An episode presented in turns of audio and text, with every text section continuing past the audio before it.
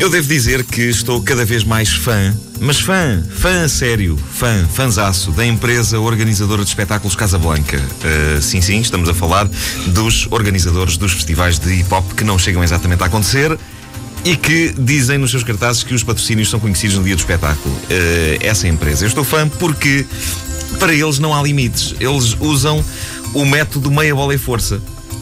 Primeiro idealizam os festivais, não é? Depois anunciam os festivais em ecrãs, em, em, cartazes gigantescos, onde os nomes dos artistas estão mal escritos, mas que se lixe. E parece-me que só depois da coisa estar anunciada e só depois dos cartazes estarem fixados é que eles tentam contactar os artistas a ver se eles podem. E eu acho isso giro, acho giro, acho inovador. Uh, é novo. Tanto assim que uh, posso assegurar-vos uh, desde já que amanhã. Amanhã o Ávida em Marco vai ter a participação especial de Nicole Kidman. A sério. Está anunciado. É oficial, jornais, revistas, epá, podem publicar isto. Nuno Marco faz edição de A Vida em Marco com Nicole Kidman amanhã. Depois, chegando o dia da manhã e a edição propriamente dita, eu só tenho de dizer Epá, não, epá, desculpem lá.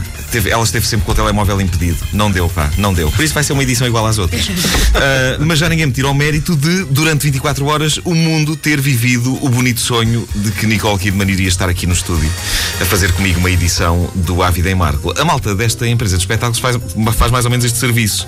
Eles, nesse aspecto, contribuem para o bem da sociedade. Uh, durante meses a fio, nós acreditamos piamente que as maiores lendas do hip hop sabem da nossa existência e vão reunir-se todas aqui no nosso país, na nossa cidade, para um show absolutamente monumental. A diferença em relação a eu dizer amanhã que vou fazer uma vida em Marco com a Nicole Kidman, é que eu não cobro nada por esse sonho bonito. E eles cobram. Eles vendem bilhetes. E muita gente pode dizer: Ah, pouca vergonha a cobrar pelos bilhetes e depois não fazem espetáculos. Eu não vejo coisas assim. Eles não estão a cobrar pelo espetáculo. Eles estão a cobrar pelo bonito sonho que nos venderam. Será que não nos sentimos todos muito melhor, não sentimos todos muito prazer ao saber que as maiores lendas do hip hop vinham cá? Pois bem, meus amigos, o prazer paga-se. E eu acho que todos nós devíamos ter comprado bilhete para este festival. Não exatamente para o festival, mas para pagarmos este bonito sonho criado por esta empresa. Porque criar sonhos dá trabalho, pá, não me lixem. Ontem surgiu uma notícia fabulosa uh, na internet. Não sei se vocês leram, mas. Uh, a Casa Blanca subiu a fasquia do sonho. Subiu. Está muito lá em cima agora. Depois de terem criado o festival de hip hop, que afinal não houve, eles uh, anunciaram que vão organizar um outro festival em Bruxelas chamado Festi Angola e já anunciaram o nome dos artistas que farão parte do cartaz desse festival. Vai lá estar Deus. É espetacular.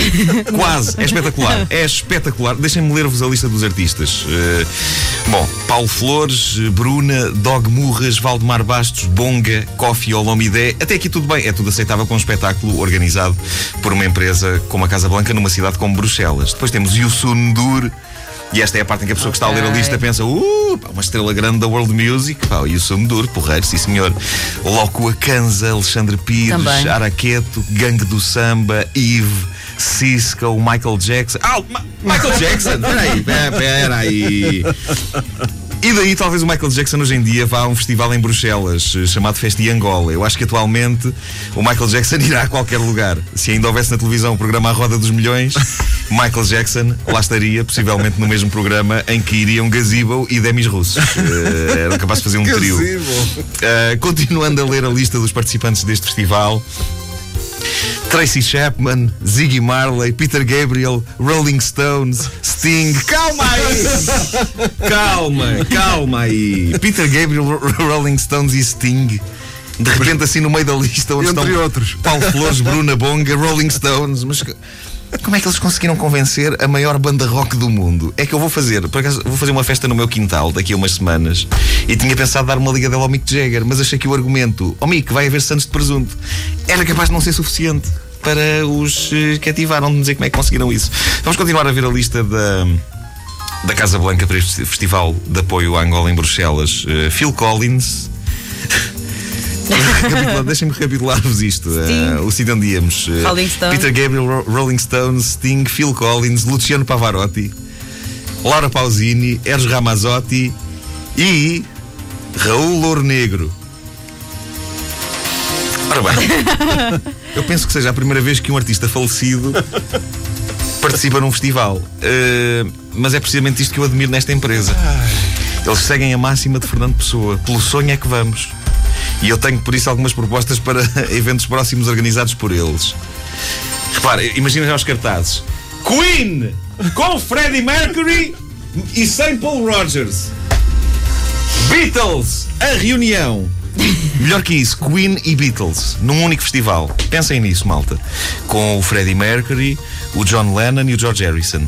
E com sorte, talvez com o Raul Ouro Negro. Mas eu ouvi dizer que ele é um bocadinho vedeta. Eu não sei se o Raul Negro vai alinhar e misturar-se com o Lennon ou com o Mercury. Não sei. Telefonem antes para saber. Ou, ou façam uma sessão espírita. Não ouviram desde o início? Querem ouvir outra vez? Ouçam esta rubrica em podcast www.antena3.pt